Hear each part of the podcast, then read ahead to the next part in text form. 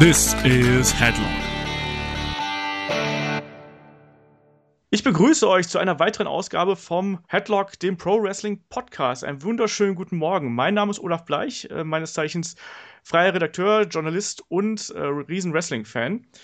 Ja, wir haben eine turbulente Woche hinter uns. Nach Money in the Bank gab es ja doch einiges. Wir haben einen neuen WWE-Champion mit Dean Ambrose, der ganz überraschend eingecasht hat gegen den gerade erst neu gekürten Champion Seth Rollins. Dann, kaum zwei Tage später, platzt die Bombe. Roman Reigns verstößt gegen die Wellness Policy und er ist erstmal gesperrt. Was für Geschehnisse hier. Innerhalb von nur wenigen Tagen ist die WWE komplett auf den Kopf gestellt. Und deswegen haben wir uns dazu entschlossen, einen kleinen, naja, nennen wir es mal Chaos um The Shield Podcast hier einzulegen. Sprich, heute dreht sich alles um Dean Ambrose, Seth Rollins und Roman Reigns, deren Geschichte, aber auch natürlich um das aktuelle Geschehen. Und wie immer bin ich dabei nicht alleine. Bei mir ist nämlich zum einen der David von MannTV. Einen wunderschönen guten Tag. Guten Morgen. Und der Kai. Du bist neu in der Runde. Am besten stellst du dich erstmal vor. Hallo. Ja, genau. Hallo, ich bin Kai. Ich bin YouTuber, aber habe seit über einem Monat nichts mehr gemacht, weil ich A, faul bin wie scheiße und äh, B, ich bin aber keiner dieser Simon Desue-Spastis. Ja, ich glaube, das fasst ganz gut zusammen. Aber ich bin auch mega fetter Wrestling-Fan. Ja, du hast ja auch äh, teilweise Wrestling-Videos gemacht, habe ich gesehen bei dir. Ja, genau. Ich habe sogar äh, noch einen Wrestling-Kanal eröffnet. Ich dachte mir so, boah, okay, du hast mega Bock da drauf. Und dann habe ich neue Arbeitszeiten bekommen. Und dachte mir so, ha, cool, scheiße. Jetzt musst du jeden Tag bis 18 Uhr arbeiten, jetzt hast du keinen Bock. ja, aber man hat da auch gesehen, du hast auf jeden Fall äh, reges Interesse am aktuellen WWE-Geschehen, hast da ein paar schöne Fall. Top 5 gemacht, äh, kleine Nachbetrachtung von äh, Raw und aktuellem Geschehen. Also du bist da schon jemand, der in der Materie drinsteckt. Ja, sehr krass. Also ich versuche alles zu gucken, jedes Pay-Per-View live zu gucken. Das Miese, ich bin, das Miese ist, ich bin bei Money in the Bank irgendwie eingeschlafen, mittendrin, im Sitzen. Das war irgendwie kacke. Aber muss ich es nachholen. Ja, das ist ja das Schöne am Network, man kann das ja problemlos dann am nächsten Tag, wenn man wieder wach ist, nachholen. Oh, das stimmt. ja, aber dann kommen wir doch direkt mal zum aktuellen Geschehen. Das war ja diese Woche der, der mega Aufreger. Ich habe es ja auch bei uns auf Facebook gesehen. Da bekommt man auf einmal eine, eine Nachricht auf, äh, über die Timeline von WWE. Roman Reigns ist gesperrt, weil er gegen die Wellness Policy verstoßen hat. Zack, 30 Tage weg. Titel weg, Reigns weg. Was nun? Was war eure Reaktion darauf? Fange ich doch gleich mal mit Kai an. Ich fand das irgendwie krass. Ich habe gesehen, äh, ein Kollege hat mich darauf verlinkt und ich dachte erst, das wäre, ich weiß nicht, ob ihr die Seite kennt bei Facebook, dieses Breaking K-Fape. Ja. Äh, das ist ja so wie der Postillon, sag ich mal, nur für Wrestling. Immer diese Fake News. Und ich dachte so, nee, das kann nicht wahr sein. So, was? Roman Reigns sagt, nein, hör auf. Dann habe ich gesehen, aber das war, das war wirklich eine Meldung von WWE. Ich dachte mir so, okay, krass, was ist da jetzt los? Weil man, man weiß ja auch nie, was die jetzt gemacht haben. Ich weiß ja auch nicht, was alles da unter den verbotenen Substanzen ist, die die jetzt nicht einnehmen dürfen. Da gibt's ja, ja gab es ja mal häufig irgendwie Probleme. Also, da fällt schon Marihuana drunter, also das ist. Nee, Marihuana eben gerade nicht. Marihuana wird What? aktuell. Doch, nur, doch, doch. Nee, nee, das wird nur mit Geldstrafe äh, äh bestraft. Das äh, wurde doch, letztes war es damals Marihuana, wo er gesperrt wurde. Ja, das ist aber schon ein bisschen her. Die haben es ein bisschen gelockert, sodass es offiziell bei Marihuana nur eine Geldstrafe geben soll. Das habe ich jetzt letztens nochmal nachgeschaut. Also, das fällt nicht drunter. Also, naja, man, man, weiß es halt nicht genau, was es dann tatsächlich ist. Ne? ist ja, eben, das ist halt die Sache.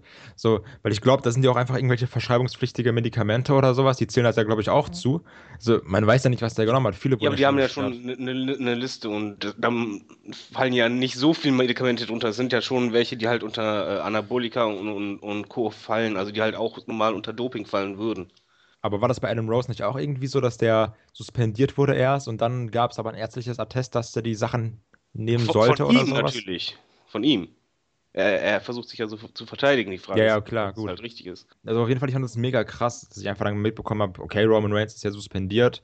Erster Gedanke natürlich, was wird aus Battleground, was wird aus dem Triple Threat Match? Aber wenn man da mal nachrechnet, die Suspendierung endet ja drei Tage vorher. Jetzt frage ich mich natürlich, ziehen die das trotzdem durch? Bei SmackDown haben die es ja weiterhin beworben, das Match, aber wie, wie bauen die das richtig auf, wenn Roman jetzt bei Raw nicht da sein kann? Ich gehe davon aus, dass man das durchzieht. Also es ist ja auch kein Zufall. Hat man, ja, man hat ja gelesen, dass im Prinzip das Office und Vince McMahon wussten schon vor Money in the Bank, dass Roman Reigns gegen die Wellness Policy verstoßen hat. Man nimmt sich ja dann auch immer ein bisschen die Freiheiten, das so ein bisschen zu verschieben, dass es halt eben passt. Insofern denke ich, dass man an, weiterhin an diesen Booking-Plänen festhält, das Triple Threat Match bei Battleground durchziehen wird und einfach jetzt diesen einen Monat überbrücken wird, was auch letztlich nicht so entscheidend ist. Ich meine, Bray Wyatt hat einen kompletten äh, WrestleMania-Event oder einen WrestleMania-Kampf mit dem Undertaker allein gezogen und dass der Undertaker einmal aufgetaucht ist. Ich glaube, das kriegt man auch mit ähm, Ambrose, äh, Rollins und Reigns hin.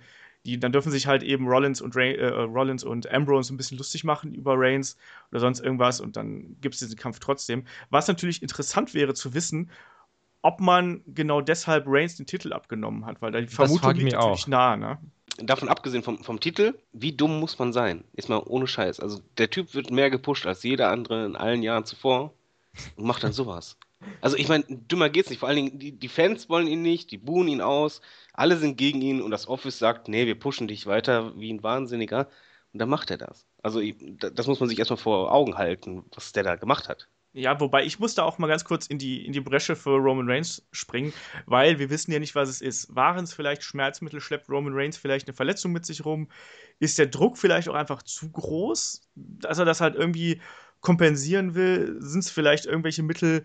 Ja, aber dann gehst du vorher meinetwegen zu, zum Office und sagst mal, ich, ich halte den Druck gerade nicht aus oder sonst was. Er hat sich ja anschließend auf Twitter, beziehungsweise kurz bevor das offiziell wurde, ja entschuldigt, was schon darauf schließen lässt, dass es halt schon wissentlich irgendwas gewesen ist. Ja, wir aber können alle nicht in den Menschen Roman Reigns hineinschau hineinschauen im Endeffekt, was ihn dann dazu gebracht hat und was er da genommen hat. Ne? Ja, aber, aber Regeln sind Regeln. Ich sag mal so, er kennt die Regeln genau. Ja, und ähm, wenn du eh schon so im Rampenlicht stehst und quasi eine Chance hast, wofür andere Leute töten würden, äh, dickes Eigentor. Aber um, um, die Frage jetzt zu beantworten mit dem Titel, ich glaube schon, dass der Titel deshalb abgegeben wurde, äh, aber Ambrose auch nur Übergangstitelhalter deswegen ist.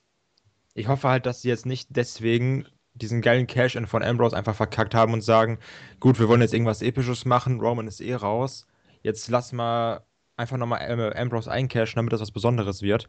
Weil, weiß ich nicht, das hätte halt irgendwie, das würde das komplette Momentum rausnehmen, dafür, äh, dass Ambrose jetzt nach Jahren endlich mal Champion geworden ist. Gerüchten zufolge soll er ja bei Battleground dann wieder den Titel verlieren, entweder an Rollins oder an Waynes. Ja, kann ich mir auch vorstellen. Was mich halt irgendwie mega anpisst. Also, weil ich habe jetzt wirklich seit Shield darauf gewartet und ich meine, das ist ja wirklich so, dass er irgendwie immer zu kurz kam. Also, Seth Rollins war erfolgreich, Roman war erfolg erfolgreich und Ambrose war immer so, der hat halt mit beiden mal gefädelt, aber hat immer clean verloren gegen die.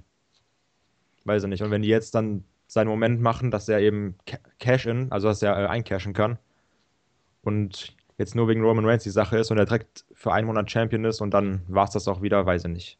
Ja, ich fände es auch kacke. schade, vor allem auch, weil jetzt ja Battleground auch nicht gerade die ganz große Bühne ist. Also ich würde Dean Ambrose es gönnen, dass er als Champion zum SummerSlam geht, sprich, dass er jetzt nochmal verteidigt und dann da von mir aus den Titel verliert. Aber so acht Wochen sollte er dann doch den Titel halten. Also vor allem sollte er auch den Titel wenigstens einmal verteidigen, finde ich. Ich weiß ja nicht genau, ob jetzt das Battleground, ob es dann noch eine Titelverteidigung geben wird, aber so einfach nur gewinnen und dann direkt wieder verlieren, fände ich auch, gerade gemessen an dem, was Dean Ambrose auch die letzten Jahre ähm, geleistet hat, wäre halt extrem schade. Auch wenn ich ja zugeben muss, dass die letzten Monate, das ist ja auch hier im Podcast schon einige Male durchgekommen, dass mich Dean Ambrose in den letzten Monaten ja nicht so 100% überzeugt hat, aber das ändert nichts an dem Talent, was er eben hat und auch an dem Einsatz, den er auch für WWE in den letzten Jahren gezeigt hat. Insofern. Wo, wobei bei, den, bei der Titelkonstellation muss man halt nur eins äh, im Auge behalten, dass WWE gerade ein Novo macht. Also es gab noch nie den Fall, dass jemand suspendiert wurde und trotzdem im Titelrennen drin blieb. Das stimmt. Das ist einmalig. Und das ist eigentlich auch unglaublich. Das zeigt halt, wie sehr die diesen Mann pushen wollen, weil äh, Normal, normalerweise ist es so, selbst bei, bei Orton war es so oder bei William Mysterio, du, du wirst gesperrt, kommst wieder, bist nicht direkt im Dockhaus an sich, aber du bist halt hm, deutlich tiefer gesetzt erstmal als vorher, als Strafe. Und du musst dann da erstmal wieder hoch, musst das Vertrauen erlangen und er bleibt im Titelgeschehen drin. Und zwar im Main-Titelgeschehen. Ja, das ja, finde ich schon sehr unglaublich. Ist halt schon hart. Ich meine, es, es, wirkt halt auch so ein bisschen. Ist es diese Störrigkeit, die Vince McMahon ja immer wieder so ein bisschen angelastet wird? Ist es dieses so, wir haben das jetzt so geplant und wir ziehen das jetzt durch, weil es nee, ein Money-Match also, ist? Ich, ja, ich wollte gerade sagen, ich glaube eher, dass es so, jeder will dieses Triple Threat Match. Jeder will das. Jeder wartet darauf, dass endlich Shield in einem Triple Threat Match um den Titel kämpft und deswegen machen wir das jetzt. Glaube ich nicht. Aber ich, ich glaube, das ist also einfach ich, ich glaub, so bei, viel bei Money Shield drin. ist einfach, die, die, haben, die haben den Zeitpunkt verpasst, wo die Leute das sehen wollten. Nee, und auf keinen jetzt Fall. Jetzt wollen sie es nicht mehr. Also die, die werden es sich natürlich anschauen und die, diese, dieser Hype, der wird nicht mal ansatzweise so groß sein, wie er vor einem Jahr gewesen wäre oder, oder ähnliches. Das ist einfach, liegt auch daran, dass halt äh, die Sache um Waynes jetzt sich sehr lang gezogen hatte. Und das bei den Ja, Fans okay. eine Auswirkung hatte. Und diese Auswirkung wirst du selbst in diesem Triple Threat Match haben. Ich könnte mir auch gut vorstellen, dass es eigentlich, also, das hätte unglaublich gut zum letzten WrestleMania gepasst, aber gut, da ist halt Rollins ausgefallen. Ich schätze mal, das hat auch irgendwie viele Pläne umgeworfen, die Verletzung. Ja, absolut. Also das wurde ja auch im Vorfeld von WrestleMania gerüchtet, dass es das Shields Triple Threat da bereits geben sollte und Ja, dann genau. eben die schwere Knieverletzung. Da steckst du dann eben nicht drin. Mich wundert es ehrlich gesagt nur, dass man das Triple Threat jetzt schon bei so einem in Anführungsstrichen B-Pay-Per-View wie Battleground durchzieht und sich das nicht für den zweitgrößten Event im Jahr, nämlich den SummerSlam, aufhebt. Ja, Moment, du musst ja nur eine Sache im Hinterkopf haben. Es gibt noch die Draft Lottery. Und, dann ist es unmöglich, dass die drei aufeinandertreffen, wenn einer von ihnen oder zwei den Roster wechseln sollten. meinst du das? Ja, aber die Draft Lottery Hm. ist auch eine Woche vor Battleground, oder? Ist sie nicht danach? Nee, die ist am Nee, 19. die ist Juli. Am 19. Ja gut, aber wenn das Match eh steht, ist ja egal, weißt du? Ja, dann kann- kann halt sein, dass sie das einfach machen, okay, die Matches stehen. Ja, genau. Und der, Ja. der den Titel hat, der nimmt ihn zu seiner Show mit. Ja, das stimmt. Es wird trotzdem dann ein Split geben. Also es kann dann kein Rematch geben, sollte einer von ihnen we äh, wechseln. Ja. Ich meine, da steht doch eh noch nicht fest, ob es jetzt einen zweiten Titel geben wird oder ob es halt nur diesen einen Titel gibt, oder? Nee, das Also, offiziell ist ja noch was, nichts. was feststeht, ist auf jeden Fall, dass bestätigt wurde, dass es ähm, getrennte Pay-Per-Views geben wird. ja. Und ist das jetzt bestätigt, ja, wirklich? offiziell von WWE bestätigt worden. Es Ich sind auch das mehr Mega Titel. scheiße. Und äh, das lässt eigentlich auch darauf schließen, du musst ein Pay-Per-View mit einem Main-Event äh, bewerben, dass es eigentlich auch einen zweiten großen Titel geben wird. Also es wurde, diese Woche gab es halt eben ähm, erstmal ein Factsheet sozusagen, was rumgegangen ist, wo eben zusätzliche Pay-Per-Views drauf waren. Unter anderem, ähm, ich erinnere mich an den Clash of the Champions und der ist jetzt wohl auch offiziell bei WWE.com als Event gelistet worden. Also wir können davon Für ausgehen. War. Bitte? Für War. Genau, für Raw. Äh, Pay-Per-View. Ähm, wir können davon ausgehen, dass wir jetzt quasi alle drei Wochen aller spätestens mindestens ein Pay-Per-View oder in irgendeiner Form ein Network-Exclusive haben bei WWE. Das heißt, wir kommen nicht mehr aus dem Podcasten raus, weil wir ständig nur noch Events haben. ähm, und WWE-Fans kommen im Prinzip nicht mehr aus dem Zuschauen raus. Also ich bin auch ein- sehr zwiegespalten. Was, Achso, ähm, Entschuldigung? ja, ich bin sehr zwiegespalten, was diese Pay-Per-View-Planung angeht, weil es einfach zu viel ist in meinen Augen. Aber das ist ein anderes Thema. Ich, sehe gerade, ein Rematch wäre möglich, weil es kommt jetzt erstmal Battleground. Das ist ein gemeinsamer Pay-Per-View. Dann kommt SummerSlam. Das ist gemeinsam. Und danach kommen erst die getrennten. Okay. Das heißt, theoretisch ein Rematch wäre noch möglich. Können wir mal kurz bitte Wetten abschließen, wie lange das gut geht mit den getrennten Pay-Per-Views, bis Leute darauf keinen Bock mehr haben? Das werden sie drei Jahre ungefähr ziehen, denke ich mal. Meinst- Ich sag euch, wie es ist, ne? Ich habe wirklich seit über einem Jahr kein Smackdown mehr geguckt, ne? Weil ich das, weil Smackdown genau deshalb komplett machen sie's, ja. irrelevant ist. Ja, ja, ich weiß. Und dann, und es wird auch so, Raw ist schon mit drei Stunden viel zu lang. Zwei Stunden, ey, super. Wäre viel, wär viel besser. Und dann jetzt mal noch diese extreme Übersättigung. Smackdown kriegt eine eigene Show, finde ich super geil. Macht Spaß, ist auch wieder interessant zu gucken. Aber dann beide nochmal eigene Pay-Per-Views, so, wie wollen die die denn bitte füllen? So Ja, das gucken wir dann. Da, darum brauchst du, dir, brauchst du keine Sorgen machen. Die äh, hauen ja die Roster voll. Genau, du werden jetzt erstmal, es wird ja lange Zeit schon gemunkelt, dass das NXT-Roster geplündert wird. Wenn man sich die heutigen Tapings angeschaut hat, ohne da jetzt äh, zu viel vorweggreifen zu wollen, da gab es auch Entwicklungen, die darauf hindeuten, dass einige gehen. Ich sage da jetzt nicht, äh, wo- worum es geht, weil ich möchte Leuten nicht NXT verderben für die nächsten Wochen. Danke. Aber, ähm, aber da wird es auf jeden Fall, ähm, naja, da, da sieht es halt so aus, als würden einige äh, abtreten.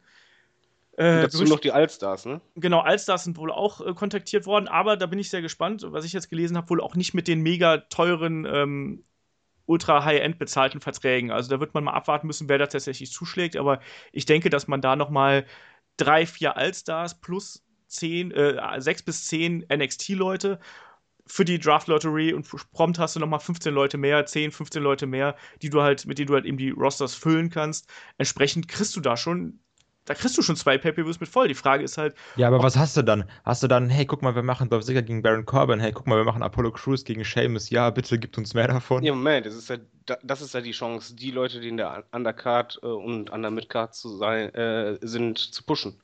Dass die halt Zeit kriegen, die sie sonst nicht haben, damit die auch richtige Fäden kriegen. Das hat ja damals schon geklappt bei, beim Monster Split.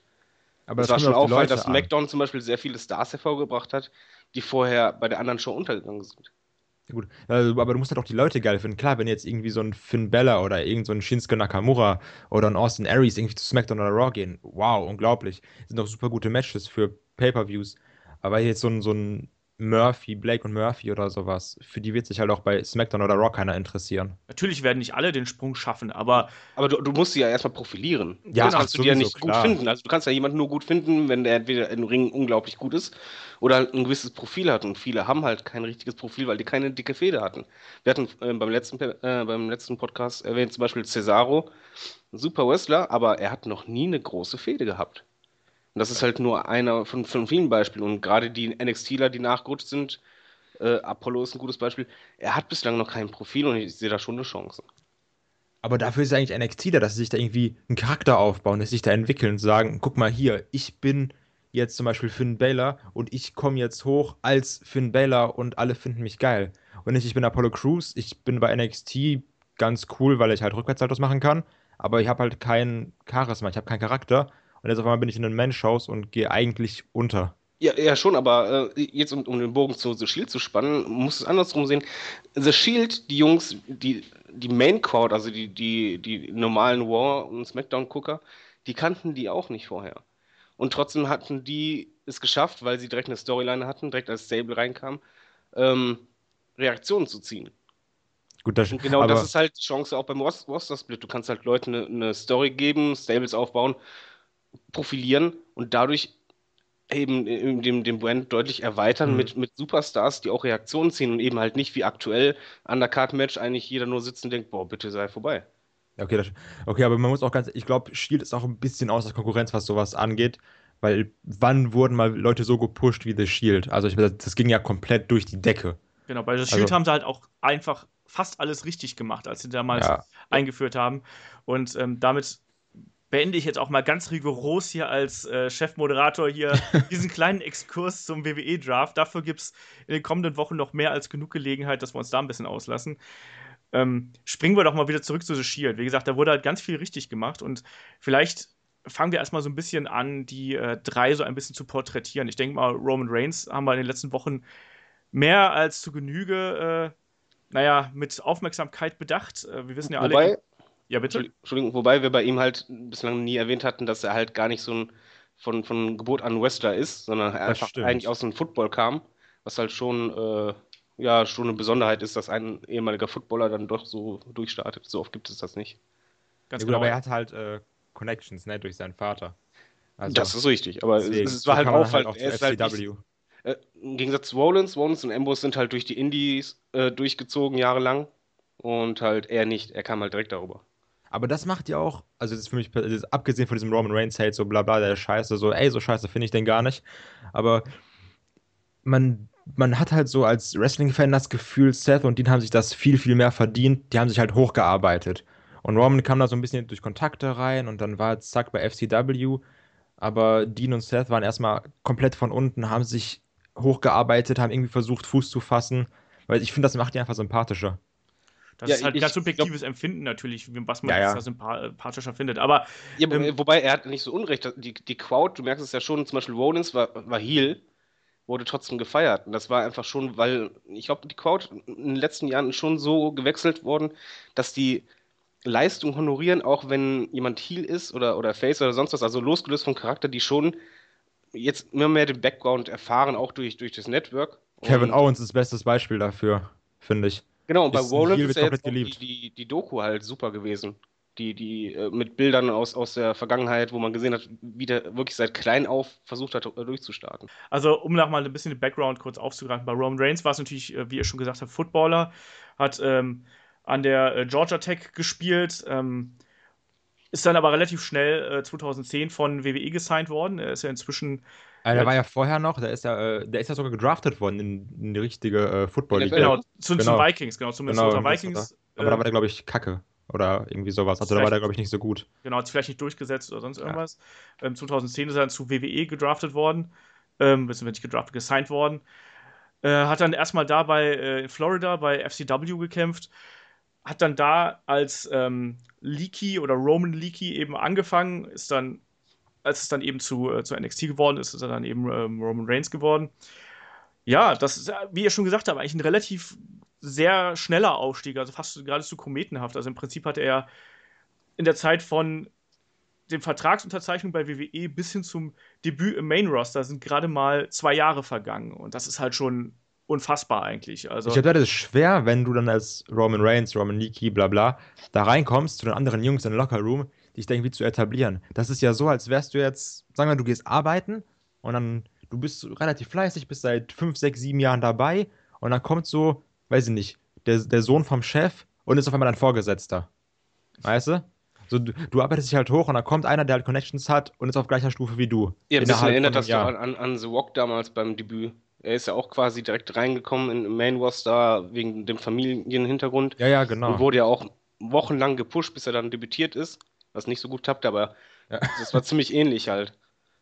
Das stimmt. Ja, ich natürlich, aber ich, ich weiß gar nicht, ob man da so unbedingt in dieser, in, unter Wrestlerkreisen, ob man da so denkt. Also, ich meine, im Endeffekt, Roman Reigns war jetzt ja nicht irgendwie ein Celebrity, der irgendwie reingekommen ist, der war ja ein professioneller Sportler. Da ist ja schon ein Unterschied da und dann ist auch ein Unterschied in der Wahrnehmung da. Ich glaube, das ist halt so von uns, wie wir uns das vielleicht von außen denken, dass man das, dass das so sehen könnte, aber im Endeffekt, der war ja jemand, der eben in der NFL gespielt hat oder hätte spielen können oder sonst irgendwas. Also er ist jetzt ja kein unbeschriebenes Blatt.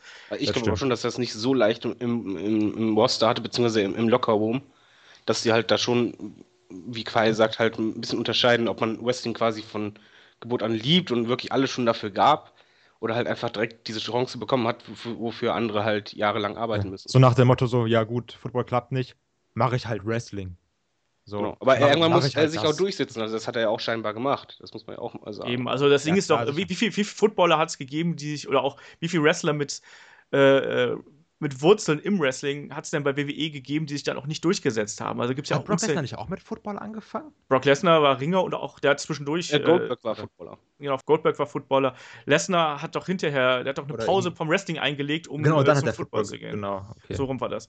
Ähm, ja, also das, das haben wir dahingestellt. Aber trotzdem ist dieser Aufstieg innerhalb von zwei Jahren, das ist schon sehr, sehr schnell. Und das hat man natürlich auch Roman Reigns gerade in der Anfangsphase bei The Shield, finde ich ja auch ein bisschen angemerkt. Also da wirk wirkte er noch extrem grün, eben weil ihm die Erfahrung gefehlt hat. Im, gerade im Vergleich zu äh, Rollins und Ambrose, die ja über Jahre hinweg über die Indies getingelt sind. Und da mache ich mal gerade den Anfang bei ähm, Seth Rollins. Kann ich noch einmal kurz eine Sache zu Roman sagen? Ja, natürlich. Und zwar, das war ja so, es gab ja dieses Gerücht, dass äh, The Shield so als Stable von CM Punk angeführt werden sollte. Genau. Das gab's ja. Und da äh, hat man ja geguckt, welche drei Typen können wir nehmen. Genau, und da hat man ja direkt gesagt, genau, weil äh, da waren ja Dean, Seth und dann wurde halt Punk gefragt, so, wen kann man denn noch nehmen, so als Powerhouse, als krassen Typen. Und da wurde ja erst von Punk äh, Chris Hero vorgeschlagen. Ja. Der dann aber, glaube ich, von Vince McMahon halt vom Creative Team abgelehnt wurde und gesagt, dann, nee, wir nehmen nicht Chris Hero, wir nehmen halt Roman Reigns.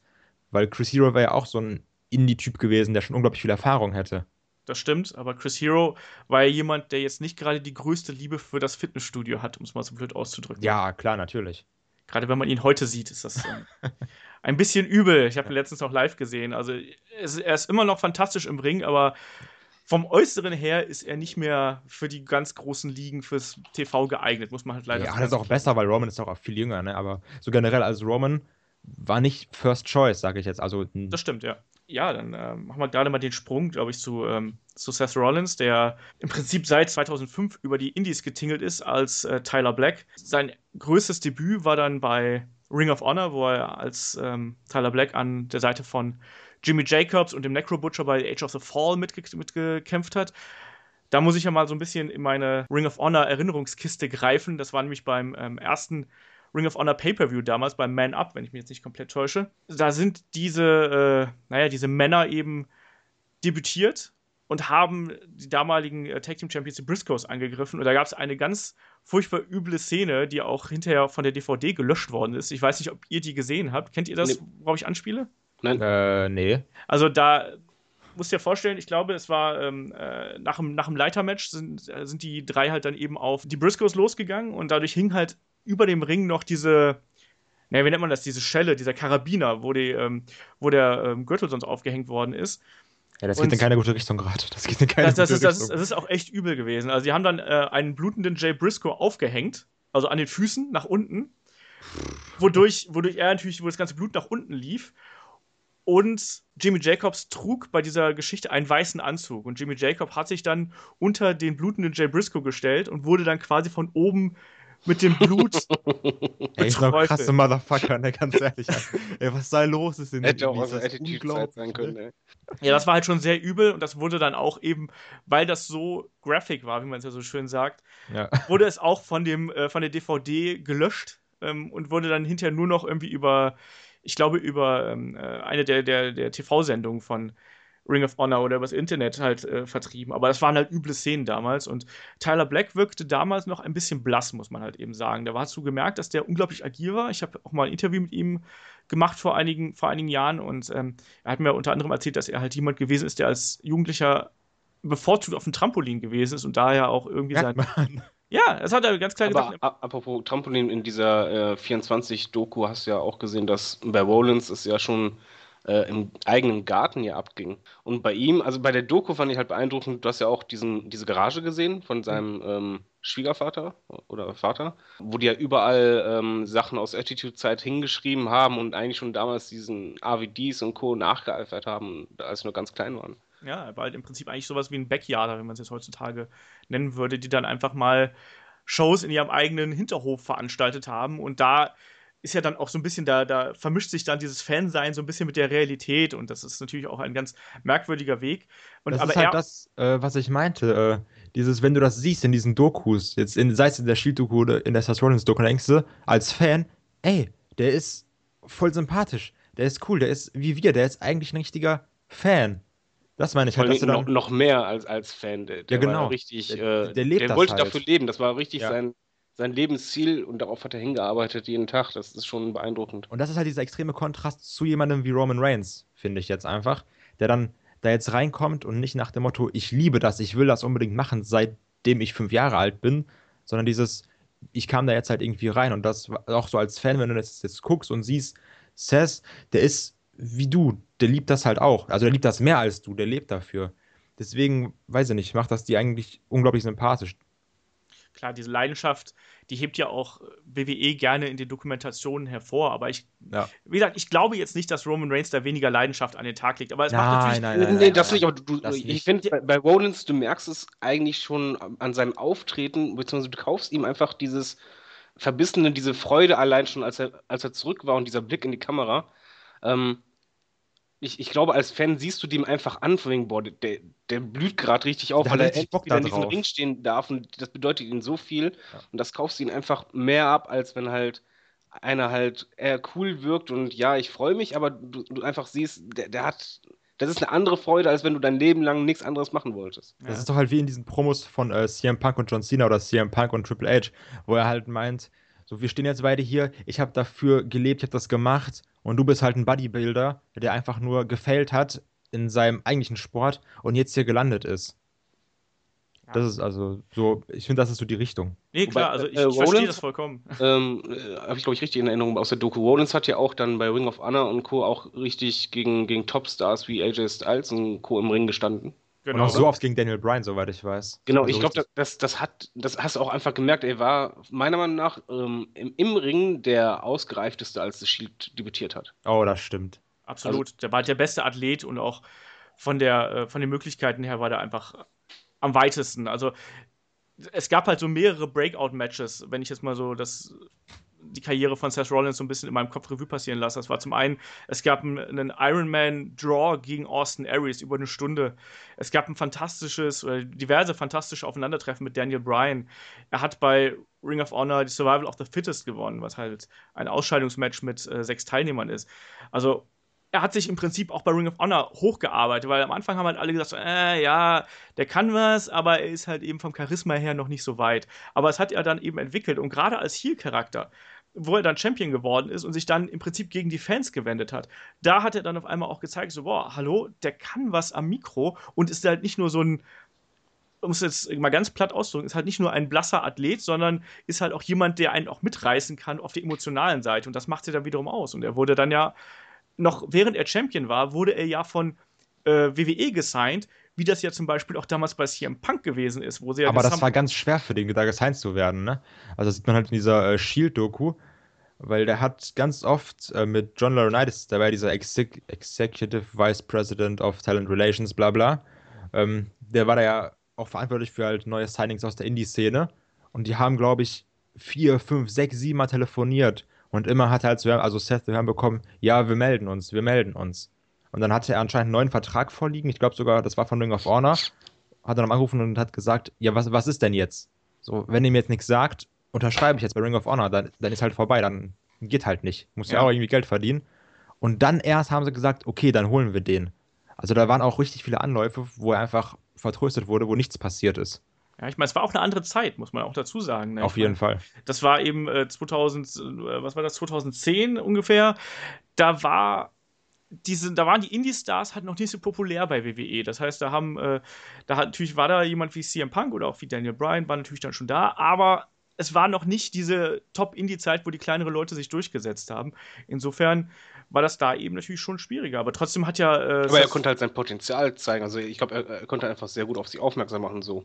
Genau das, mhm. genau das. Darum ging es ja dann auch. Und äh, er ist ja dann auch gesigned worden und hat ja dann sich im Prinzip auch bei NXT ziemlich schnell durchgesetzt und war ja dann auch der erste NXT-Champion damals. Das ist mir letztens aufgefallen. Ich fand das unglaublich gut, als ich es gesehen habe. Äh, jeder kennt ja bei WrestleMania 31 war das jetzt, äh, wo er halt äh, eingecashed hat und dann diesen Titel so geschwungen hat. Ja. Diese legendäre Szene. Und ich wusste gar nicht, dass der das bei seinem allerersten NXT-Titel-Win äh, gemacht hat. Dass doch, er das doch. da auch gemacht hat. Das fand ich unglaublich geil, so zu sehen. Der hat das da gemacht, jetzt macht er das Gleiche nochmal so auf der Big Stage einfach. Vor einem riesigen Publikum, vor der größten WrestleMania-Crowd. Und dann denke ich mir so, ja, Mann, du hast es geschafft. Gönn ich dir, richtig geil. Ja, mhm. das war auch echt so eine Reminiszenz an seine Indie-Zeit, glaube ich, dass er das da gemacht hat. Ja. Ja, also das war, da hat man auch, das war ja auch für alle ein geiler Moment. Also ich kann das auch noch äh, mich daran erinnern, als er deinen Titel geholt hat. Und das war halt auch ein Gänsehautmoment, weil du hast den, seine, dessen Karriere einfach so lange verfolgt, äh, von The Shield weiter zu ähm, zum Solostar und so. Und er hat es auch einfach, er hat es einfach verdient. Das, da gibt es auch gar keinen anderen Weg als das. Aber jemand anders, der es auch verdient hat, um jetzt den Bogen zum dritten Shield-Member zu schlagen, ist natürlich Dean Ambrose, der ja einen ähnlich verqueren Weg genommen hat eigentlich der ist ja früher aufgetreten unter dem Namen John Moxley und wir haben schon ein bisschen im Vorgespräch so ein bisschen. Sein gelb-pinken Haaren. unter anderem, ja. Also ganz verquerer Typ. Ich ähm, empfehle da äh, jedem auch ruhig mal bei, ähm, beim Colt Cabana Art of Wrestling Podcast reinzuh reinzuhören. Da gibt es ein fantastisches Interview mit Dean Ambrose, äh, knapp anderthalb Jahre, zwei Jahre alt, glaube ich, lohnt sich absolut, weil man da so ein bisschen hinter den Kopf oder in den Kopf äh, von Dean Ambrose schauen kann und auch wie er halt seine Karriere gewählt hat. Also er hat halt im Prinzip erstmal ganz normal angefangen bei IPW und ähm, äh, Heartland Wrestling Association, wo er von 2004 bis 2010 gewrestelt hat und ist dann zu CZW gegangen. Also davor ist tatsächlich seine Karriere so ein bisschen in Stocken geraten, dann ist er zu CZW gegangen und wer CZW kennt, weiß, dass da äh, manchmal etwas äh, härter zur Sache geht. Ich wollte gerade sagen, weil CZW ist ja schon eher so der Hardcore-Shit. Ich habe mal so ein paar Matches von äh, Dean oder halt eher gesagt damals John Moxley gesehen und leck mich am Arsch, Alter. Der hat ja diese Matches gemacht, äh, zum Beispiel dieses No Ropes Barbed Wire Match. Ja. Wo einfach, ich denke mir, Alter, krass, wo irgendwie der, der ganze Ring dann anstatt mit Seilen eben mit äh, Stacheldraht ausgeschmückt ist. Und wo die sich da reinwerfen, du denkst, boah, okay. Ja, nicht schlecht. Also, ist, weil, also es ist nicht, ist auf keinen Fall mein Fall. Ich mir so, wow, ihr seid mega dumm, wenn ihr das macht. Aber trotzdem Respekt dafür. Ich sehe gerade, wie der eine Stichsäge an den Kopf gehalten kriegt. Ach, ja, das ist diese ganze legendäre Szene, ne, wo da in seinen, also in Anführungsstrichen, in seinen Kopf reingesägt wird. Ja, das ist natürlich CZW und diese Hardcore-Deathmatches ist halt naja, man muss es, man muss es mögen, nennen wir es, sagen wir es mal so. Also ja, ist auch, wirklich so. Also, aber es zeigt zumindest, dass, dass er äh, es, es, wollte. Das machst du ja auch nicht, wenn du jetzt keine Liebe zum Wrestling hast oder keinen Bock auf Wrestling. Ich weiß es nicht, ehrlich ja, gesagt. Die, ich, das ich glaube, gibt halt auch Geld und gibt dir auch äh, Aufmerksamkeit. Das gibt eben ne? kein Geld. Das ist ja der Witz. Diese Dinger bringen ja eben kein Geld. Wie viel Geld verdient denn CZW? Ja, deswegen meine ich ja, das musst du ja schon machen, weil du selber Bock drauf hast. Und, ja, das, das Ding ja. ist, also was, was, was er halt im Podcast äh, von Colt Cabana gesagt hat, ist ja einfach, ähm, sich zu dem Punkt seiner Karriere einfach gelangweilt hat und was Neues ausprobieren wollte. Das war das, das war das Ding. Also, was ein Typ. Ja, und äh, dann hat er das halt gemacht und äh, einfach um neue Inspiration zu bekommen und damit, damit weiß ich, also da, ich, ich glaube, da, da kann man, das kann man also mit gesundem Menschenverstand jetzt gar nicht so 100% nachvollziehen. Ja, auf keinen aber Fall. Das jetzt mit, mit Leidenschaft fürs Wrestling gleichzusetzen, halte ich halt auch für schwierig. Ähm, ich glaube halt, er hat zumindest Ehrgeiz bei irgendwas. Ja, das, also das stimmt schon. Ich, und ich glaube halt auch, dass es für ihn halt interessant war, einfach in so neue Welten einzutauchen. Also das, ja, das stimmt. Das würde ich jetzt einfach mal so sagen, dass er ein sehr ich, ich würde ihn mal als Freigeist bezeichnen, glaube ich. Da würde es vielleicht am besten zu passen. Aber der ist ja dann später, soweit ich weiß, von äh, CZW zu Dragon Gate USA gewechselt. Äh, und da hat er ja auch diese, wie diese Art Shield-Promos, die es ja im Backstage-Bereich gab, die hat er dann einfach Single gemacht. Also alleine immer so Backstage-Promos oder draußen auf dem Parkplatz irgendwelche Promos, wo er schon so ein bisschen auch Lunatic war, aber schon so ein bisschen äh, verrückt gespielt hat, so gezeigt hat, hier, ich bin anders, ich bin nicht wie die anderen, die ihre Promos halten, ich mache schon was krasseres. Meine Backstage, äh, meine Backstage-Segments, die sind schon ganz geil. Und dadurch halt durch diese Backstage-Videos, wo man gemerkt hat, ey, der Junge kann reden, ist ja ähm, Joey Mercury damals auf den aufmerksam geworden und hat halt seine Promos damals auch John Laurinaitis gezeigt und gesagt, ey, lass den mal holen. Der, der Junge hat was drauf. Der kann reden, kann wresteln. Wie wär's, wenn wir den nicht auch holen?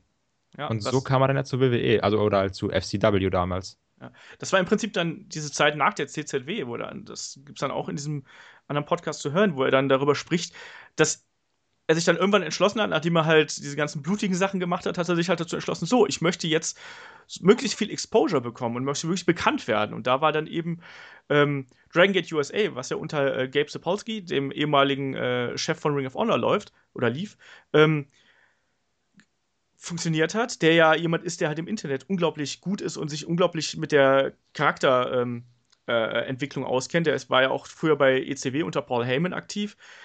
Und ja, das, das hat ihm dann halt unheimlich viel gebracht. Und auf einmal hat man auch eine andere Facette von Dean Ambrose gesehen. Zum einen, dass er halt eigentlich einen komplett anderen Stil wrestelt als alles andere bei äh, Dragon Gate USA. Das ist ja ein etwas flashiger Style. Ähm, dieser typische Indie-Style, wo es halt eben ja, Clothesline, Clothesline, Elbow, Elbow, Suplex und so weiter und so fort. Ähm, ne, dieser ganz schnelle Indie-Stil eben. Und, ähm, aber dadurch hat er halt eben noch mehr, naja, Außendarstellung im Prinzip bekommen und ist halt dadurch bekannter geworden. Und wie du gerade gesagt hast, da ist er dann eben auch in die Blickfläche von WWE gekommen und wurde dann auch äh, am, am Ende vom Tag gesigned, eben weil er im Prinzip so facettenreich ist. Das ich, ich glaube, das war aber auch das Erfolgsrezept ein bisschen von The Shield, dass der sich halt ein bisschen dahingehend auch ergänzt hatten, weil Rollins zum Beispiel war halt im, im Ring der Stärkste, mit Abstand. Und bei Ambrose, wie du halt schon sagst, er, er war halt facettenreicher, war anders und er war am Mick halt im Grunde genommen der Stärkste. Er war auch derjenige, der die meisten Promos gehalten hat. Ja. Äh, und äh, Waynes war halt das Powerhouse. Das war schon eine Kombination. Ja, das hat perfekt gepasst. Die haben sich einfach perfekt ergänzt. Ja. Ja, also jeder hatte irgendwas. Und vor allen Dingen, diese konnten voneinander lernen. Du hast ja im, im Verlauf ja gesehen, dass zum Beispiel äh, Waynes und Rollins immer mehr in den Promos involviert waren, immer mehr gesprochen haben nach und nach. Und im, im Ring halt auch, zum Beispiel Waynes auch davon profitiert. Ich, ich glaube, das war schon vom Konzept her, muss man da einfach mal sagen, hat die WWE es richtig durchdacht und auch richtig gemacht. Also du hast genau gesehen, dass jeder voneinander profitiert hatte. Ja, das, das stimmt. Das sind halt einfach drei Persönlichkeiten, wie ihr gerade gesagt habt, die, äh, die, die greifen einfach quasi nahtlos ineinander und haben sich dadurch auch ähm, so hochgezogen. Ich meine, die sind dann, um jetzt den nächsten Bogen wieder zu spannen, die sind bei ähm, der Survivor Series 2012 debütiert. Vollkommen überraschend, als drei Wrestler, die im Prinzip noch nicht im WWE Main Roster gewesen sind, sind sie einfach ins kalte Wasser geworfen worden, muss man sozusagen. Und ähm, haben in den Main Event bei der Survivor Series eingegriffen. Der Main Event war äh, Ryback gegen John Cena, gegen den damaligen Champion CM Punk und haben da mal eben Ryback durch den Tisch gepowerbombt mit dieser berühmten Triple äh, Powerbomb, die sie dann ja auch zum Trademark gemacht Kann haben. Kann ich hier was einwerfen? Äh, wirf was ein. Ähm, bei den, was halt viele eigentlich als unwichtig erachten, ich aber als sehr wichtig erachte, was WWE bei den drei auch richtig gemacht hat, war das Outfit, mit dem sie auftraten. Was? Die Rollkragenpullover? Ja, Moment, einfach erstmal, sie wurden erstmal als, als, schwarz, äh, äh, schwarz gekleidet gezeigt. Das ist schon mal sehr wichtig, dass sie halt nicht als bunte Comicfiguren oder sonst was rauskommen, sondern schwarz. Und dann halt ja. auch generell haben sie immer weiter durchgezogen oder später die Army, das Army-Outfit kam. Mhm. Ähm, und sie kam halt durch, durch die Crowd durch. Und das war halt, dadurch, das dass sie halt durch die Crowd kam, hattest geil. du diesen Moment, wo du halt eben nicht die ganze Zeit äh, auf den Titan-Ton gucken konntest, wohin kommen sie, kommen sie nicht, sondern sie konnten einfach überall durchkommen, durch jeden Gang. Du wusstest nicht, woher sie kommen oder ob sie kommen oder wann sie kommen. Und das war schon immer, sehr gut vom, vom, vom durchdachten Design her. Du wusstest auch immer, immer wenn dieses kommt, dieses Sierra Hotel India Echo und du weißt einfach so, okay, jetzt ja, shit is going richtig. down, so, jetzt, das, jetzt, das jetzt kriegt jemand aufs Maul und du weißt so, geil, Alter. Du hast immer richtig Bock, wenn du das gehört hast, wusstest, okay, jetzt geht's los. Und Impact war halt super. Ja, Main Event und, und, dann einfach du hast sie auch nicht gekannt. Das, das war halt einfach auch schön. Bei Nexus haben sie das damals ja auch sehr gut durchgezogen vom, vom Start her. Das stimmt. Aber hier war das richtig geschlossen. Das waren drei Mann, die auch gegen drei Mann im Grunde genommen dann halt angetreten sind und einfach alles zerstört haben. Genau, die haben ja dann im Prinzip eine unglaubliche Schneise der Zerstörung durch das komplette Main-Roster geschlagen ähm, und haben eigentlich auch, nachdem sie dann ähm, bei TLC ähm, kurz Zeit später, was heißt kurz Zeit später, zwei Monate später, Ein debütiert Monat, sind. ne?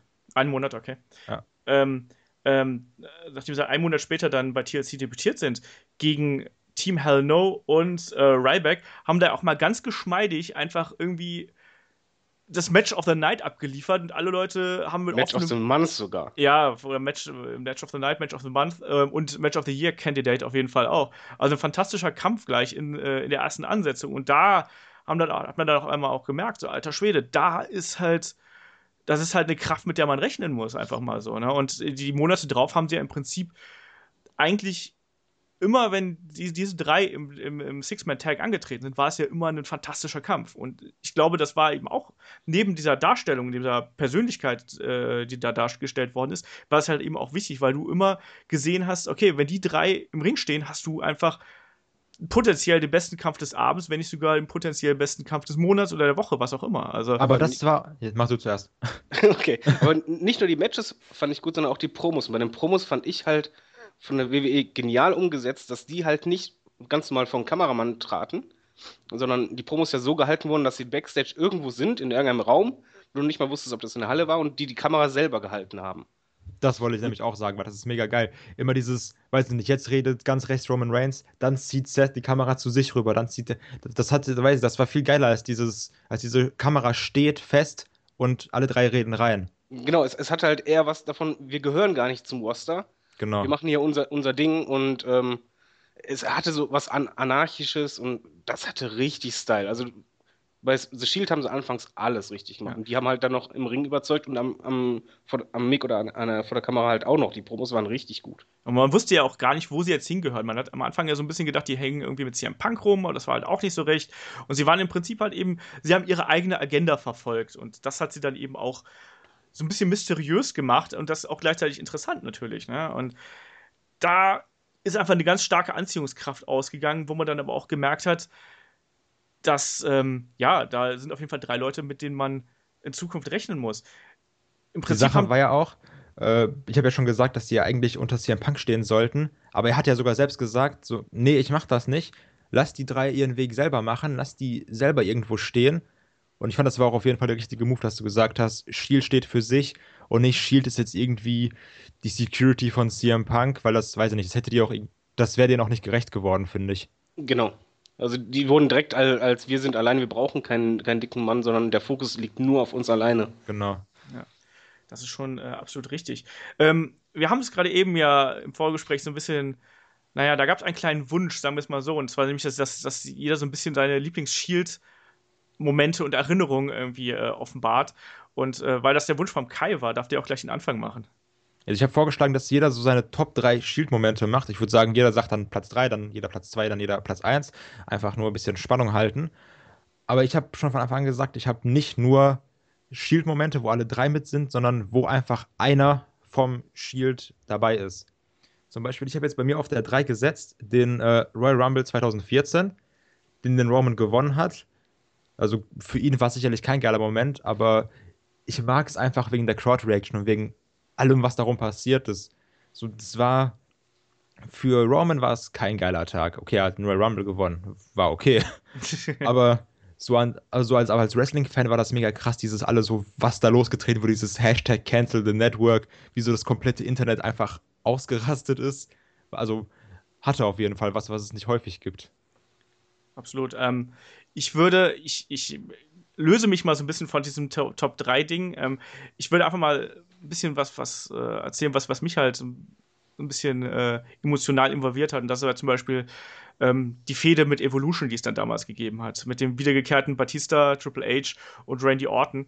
Wo man ja auch gedacht hat, so, hä, ob die drei, in Anführungsstrichen, alten Männer aus den drei Jungs da ein vernünftiges Match rausholen, beziehungsweise ob das ein vernünftiges Match gibt, ob die bereit sind, für die drei ähm, wirklich auch abzuliefern. Und das haben sie dann auch. Wobei Also es dann andersrum war, oder? ja, ja, eben. Also das war im Endeffekt, haben, haben sich dann, also ich finde, es haben all- alle sechs äh, haben unfassbar hart gearbeitet in diesem Kampf.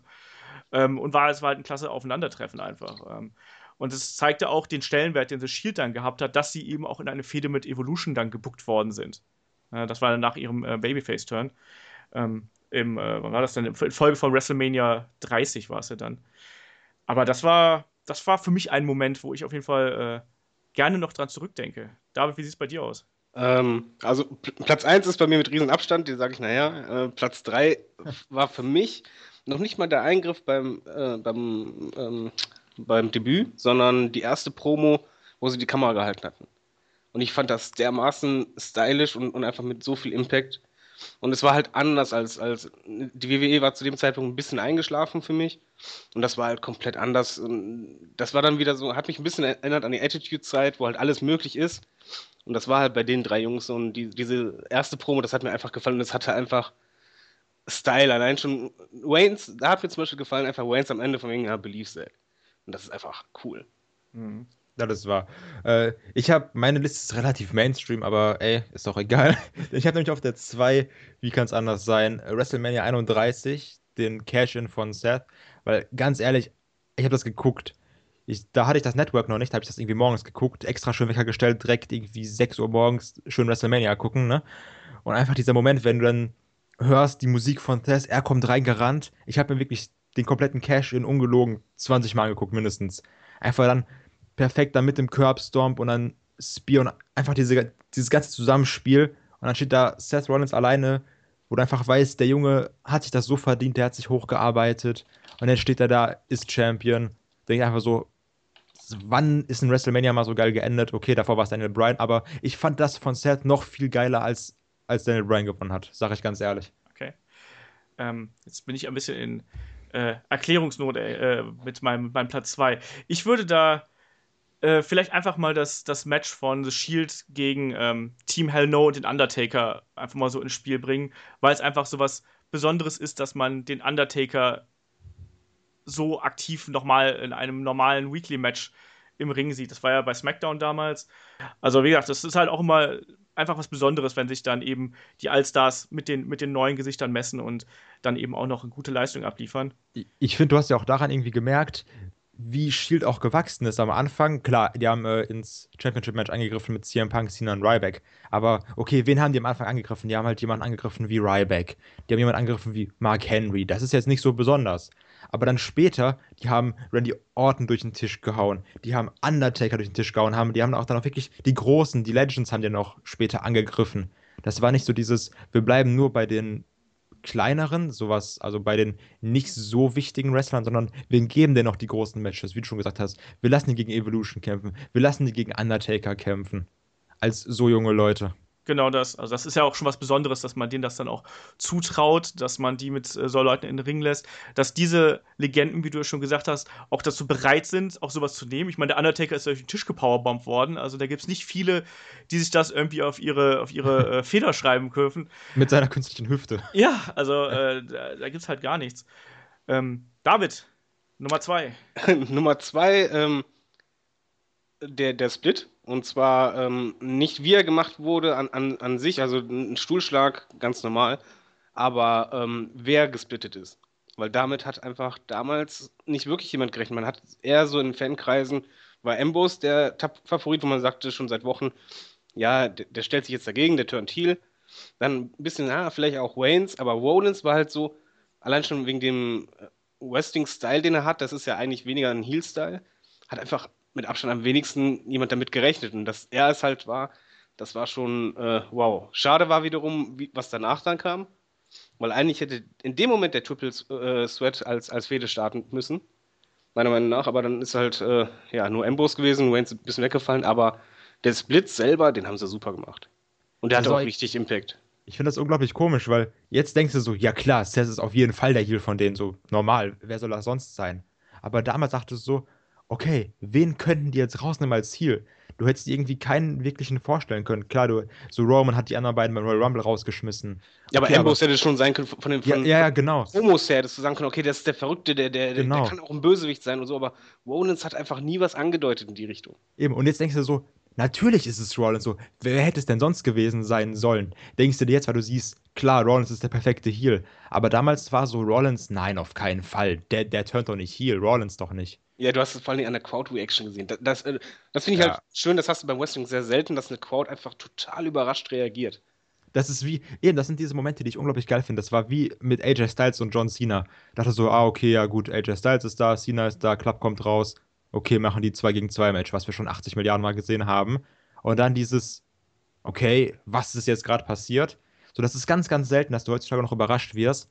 Aber wenn das dann kommt, dann denkst du so, genau deswegen liebe ich das, was ich jetzt gerade gucke. Ja. Wo wir jetzt Platz, bei Platz 1 sind, ne? Ja, ja ich, genau. genau. Bin ich mal gespannt. Mein, ja, gut, mein Platz 1. Ich weiß, vielleicht haben wir den gleichen, ich weiß es gerade nicht. Ich hoffe aber, nicht. aber mein Platz 1 ist auf jeden Fall als großer Ambrose-Fan natürlich erst vor wenigen Tagen passiert. Natürlich der Cash-In von Dean. Also nicht nur der Cash-In, sondern diese letzten 10, 15 Minuten. Das fing an mit diesem Spear von Roman Reigns in den Pedigree.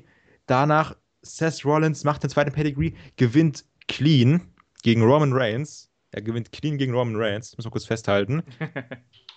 Rollins feiert sich richtig geil, Two-Time-Champion. Jeder freut sich, weil er clean gegen Roman Reigns gewonnen hat. Ähm, und dann kommt einfach die Musik von Dean auch. So, man hat irgendwie damit gerechnet, das war halt wie dieser Cash-In von Seth. So dieses, ja, okay, es ist wahrscheinlich, dass er eincasht, aber wenn es dann doch passiert, denkst du dir, okay, er, er es jetzt wirklich. Und dann kommt er einfach rein, gibt seinen Money in the Bank Koffer direkt wieder ab, macht den Dirty Deeds und ist endlich Champion und du denkst dir, endlich, endlich hast du es geschafft. Und jeder vom Stilt war Champion innerhalb von fünf Minuten und es war einfach, für die drei war das, glaube ich, so die perfekte Nacht. Das denke ich auch. Es hat ja auch ordentlich Impact gehabt. Also Money in the Bank war ja auch wieder so ein Ereignis, was die Wrestling-Welt so ein bisschen auf den Kopf gestellt hat. Das hat man ja auch an den Reaktionen gel gelesen. Klar war der Event nicht perfekt, aber das Ende und der, der Weg dahin, äh, der hat auf jeden Fall delivered. Ich bin jetzt ja ein bisschen in äh, Erklärungsnot schon wieder mal, weil erstmal hat David mir gerade meinen Top 1 geklaut und ich weiß, was Davids Top 1 ist. Jetzt hör auf, ich will so lange darüber reden.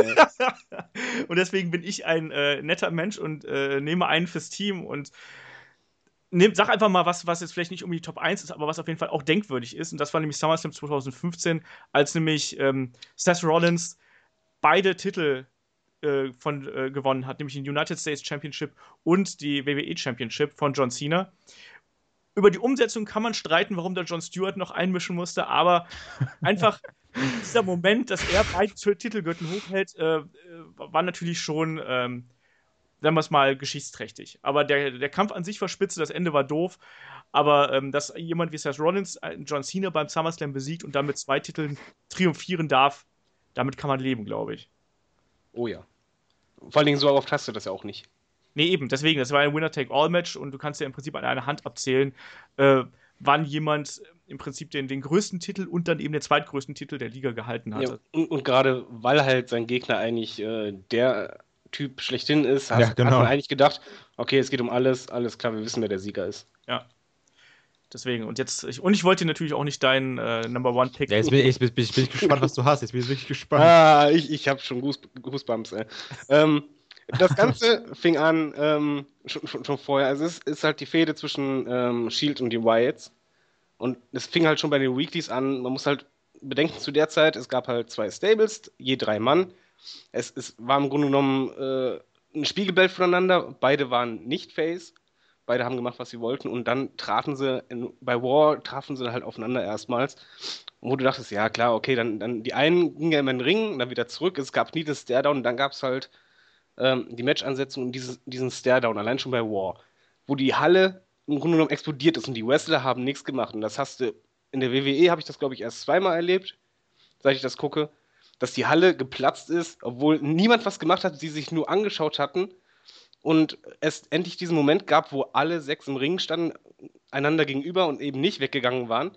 Keiner wurde als schwach dargestellt und dann gab es dieses unfassbar gute Match. Ich glaube, das war bei Money in the Bank, oder? Ich glaube ja. Ähm, unfassbar, mega, hammer, starkes Match, wo jeder überzeugt hat, egal ob Waynes oder, oder White oder sonst wer. Da hat alles gepasst. Ähm, die Crowd, die, das fing ja schon damit an, dass die Crowd beim Entrance gerufen hat, this is awesome. man muss halt bedenken, da stand jetzt kein Cena im Ring, kein Orton, kein Triple H, sondern da standen gerade sechs Leute, die vor kurzem erst debütiert haben, einander gegenüber und die Crowd wollte nur noch dieses Match sehen. Das Match war unglaublich gut, aber die Fehde, das Traurige daran, die Fehde wurde dann halt unterbrochen. Das hätten sie eigentlich, das war WrestleMania würdig, das war Five-Star-Match, das war so episch und ich hatte halt einfach schon eine Gänsehaut beim, beim Entrance, wo diese Crowd immer lauter wurde, immer lauter und du einfach gemerkt hast, denen geht's wie mir. Ich wollte nur noch dieses Match sehen. Und äh, ich fand es halt einfach bezeichnend dafür, dass, wie gesagt, es nicht die Superstars schlechthin waren, sondern diese sechs Männer haben allen die Show gestohlen, allein dadurch, dass es dieses Match gab. Hm, ja, das war halt. Hätte man sowas machen können, so, so groß aufziehen können, aber dann wurde es halt gecuttet. Und dieser Cut, den werde ich der WWE, glaube ich, nie verzeihen. ja, es war, es ist eine geile Chemi äh, Chemistry, wie man so schön sagt, zwischen diesen sechs Leuten. Das war einfach was Besonderes. Also ich würde es jetzt mal so, um es mit dem aktuellen Geschehen zu vergleichen, so wie jetzt AJ Styles und John Cena, die zusammen. Genau das gleiche wollte ich auch sagen. Wo einfach die komplette Crowd explodiert ist. Einfach halt nur, sie standen halt beide nur da und haben nichts gemacht. Und das war ja damals genauso. Ja, und ich werde halt nie verstehen, warum die WWE das abgebrochen hatte. Weil die, die hätten, das war der Moment, wo ich eigentlich dachte, ich war auch in, in Foren unterwegs und Co., wo eigentlich jeder dachte, das ist jetzt der Moment, wo die WWE gerade sechs Stars, Superstars in den Himmel hebt, mit dieser Fehde, die sie weiterführen und plötzlich hatten sie die abgebrochen. Ja, was WWE mit den Wilds gemacht haben, äh, ist ja, glaube ich, auch einen eigenen Podcast wert. Äh, Nichts. Das, Ende. Ich, ich fand es halt schade, weil dieses Match, äh, das, das erste Match mit den sechs, das war so stark. Ich glaube, ich, glaub, ich habe mich seit Jahren nicht mehr so unterhalten gefühlt gehabt zu dem Zeitpunkt wie bei diesem Match, was einfach alles hatte. Tempo, Spannung, Richtwechsel, Storyline. Und jeder, was ich halt bei, bei den Shield-Matches auch gut fand, und bei diesem Match kam es halt besonders zu tragen, jeder hat halt seine Stärken eingebracht. Also Roman Reigns hat halt wirklich diese Power-Moves gemacht und Rollins die, die High-Flying-Moves und, und Co. Und das passte so gut von, von der Chemie her mit den anderen dreien zusammen. Und das hätte ich einfach gern bei, bei WrestleMania gesehen als, äh, was ich, und wenn es ein Käfig-Match gewesen wäre, ich weiß es nicht, aber einfach, das Match war so stark. Mhm. Und die, ja geil, die Crowd war einfach heiß drauf. Ich fand auch geil, dass er damals immer diesen, den er jetzt auch gegen Roman wieder gemacht hat, diesen Diving Knee Drop, also wo der Gegner steht und er ist halt dann gegen den Kopf gesprungen mit seinem Knie. Yep. Den hat er ja beim Shield viel, viel häufiger gemacht als heutzutage noch. Den fand ich auch extrem geil immer. Ja. Ich kann mich auch noch, war das auch, das war aber nicht in dem Match, wo der zum ersten Mal diesen, ähm, Somersault quasi vom, vom Top Rope gesprungen ist, oder? Wo, wo ein German Suplex angesetzt war vom Top Rope und er ist den gestanden und ist dann äh, zurückgekommen. War das in, in, dem Kampf? Ich weiß es gar nicht mehr. Das weiß ich nicht, aber ich weiß, weiß glaube ich, von Waynes war es das erste Mal, dass er jemanden äh, mit einem Spear durch die Wand gekauen hat. Ja. Und da, da war einfach, die, boah. Ja, allein wenn ich dran denke, wie die Crowd ausgerastet ist. Und ich finde halt, die Crowd macht halt viel aus und es ist halt selten, dass eine Crowd geschlossen heiß ist. Das war ja auch nicht, dass einer oh, ja. irgendwie parteiisch war für den anderen, ist großartig, sondern die einfach nur This is awesome schrien wie die Irren. Also die, die hörten ja gar nicht mehr auf. Das ist halt so das Geile auch an NXT, finde ich. Einfach so, das Match kann auch mittelmäßig sein, aber wenn die Crowd geil ist, ist das Match automatisch viel geiler. So wie halt, wenn du irgendwie bei einer, bei einer Pay-Per-View ein richtig, richtig geiles Match hast eigentlich, aber die Crowd scheiße ist, ist das Match halt auch nicht mehr so geil. Das lebt einfach alles von diesen Crowd-Reactions, finde ich. Genau, und hier kam halt beides zusammen. Das Match war super, ja. Und die Crowd ging halt ab. Bei dem Match ist halt, man muss ja auch bedenken, ähm, gerade wenn es halt mehr als zwei Mann sind, ist ja eigentlich standardmäßig in der WWE, dass halt ein paar Leute außerhalb des Ring die ganze Zeit K.O. sind. Ja. Das war hier nicht der Fall. Es gab die ganze Zeit außerhalb des Ring Action im Ring. Leute kamen wieder rein und da war halt kein Leerlauf drin. Das, deswegen fand ich dieses Match so unfassbar gut. Und die Fehde hatte auch gestimmt und alle wirkten äh, gleich stark. Du wusstest halt nicht wirklich, wer ist stärker, aber die Crowd wollte es herausfinden. Die wollten endlich sehen, welches Stable ist denn das Bessere. Das ja. stimmt. Ja, aber ich glaube, so zusammenfassend kann man vielleicht auch mal sagen, also das war eigentlich WWE mit den Shield-Members eigentlich fast alles richtig gemacht hat. Also das stimmt. Die sind stark debütiert, sind danach weiter gut aufgebaut worden, hat ja eine lange Siegesserie, ehe sie dann zum ersten Mal verloren haben. Das ist auch was, was The Shield, finde ich, auch sehr besonders gemacht hat. Nämlich, dass ja im Prinzip jeder Sieg gegen The Shield war halt was, es war halt ein einzigartiger Moment, weil es die eben nicht so oft gab, einfach. Wobei ich, ich schon finde, dass wir ein bisschen was falsch gemacht hat, indem sie die damals äh, haben face lassen. Weil da, das war so die Zeit, wo sie bei den Weeklies, ja, da wurden sie plötzlich so, ja, monotoner. Ich weiß nicht, woran es lag, aber es, es war halt deutlich eher in Schema zu sehen als vorher. Ja, es war halt schwierig. Ich glaube, die Leute wollten halt irgendwann das Shield auch einfach bejubeln und dann hat. Ja, aber das kann man ja auch so. Das, das verstehe ich Ja. die nicht. Ein Tweener kann genauso gut bejubelt werden. Die wurden ja bejubelt, weil sie halt auch Tweener waren. Ja, Ja, gut, aber ich finde, da- das sind, halt- sind halt so Sachen so, also so den Face-Turn, weil den, den bedenkt man gar nicht mehr so wirklich. Das ist halt wie Kevin Owens findet halt auch jeder geil und da haben sie halt gesagt, okay, machen wir die zum Face, wir lassen die eh gegen Evolution fäden. So, meine Güte, ich finde, darüber kann man irgendwie noch hinwegsehen und sagen, ja, gut, dafür war halt vorher, also in der, wann ist mal in der WWE alles so ansatzweise perfekt, wie es jetzt bei Shield war? Deswegen denken wir so, komm, verzeihen wir denen das doch mal. Da, ja, da gibt es schon schlimmere Sachen, die sie das gemacht war ja- haben. das war ja auch nur eine relativ kurze Phase im Prinzip, wo sie äh, Face waren, ehe sie dann gesplittet worden sind. Ich glaube, da hat man dann auch einfach gesehen, dass die drei Wrestler einfach auch zu groß geworden sind, im Prinzip für dieses äh, Shield-Gimmick und dass man da sagen musste, okay, jetzt, ihr kriegt jetzt noch euren Babyface äh, WrestleMania-Moment, wo ihr dann, äh, was war das, die New Age Outlaws und Kane besiegen dürft. Aber tags Die drauf, Irish Outlaws, Alter, hör auf.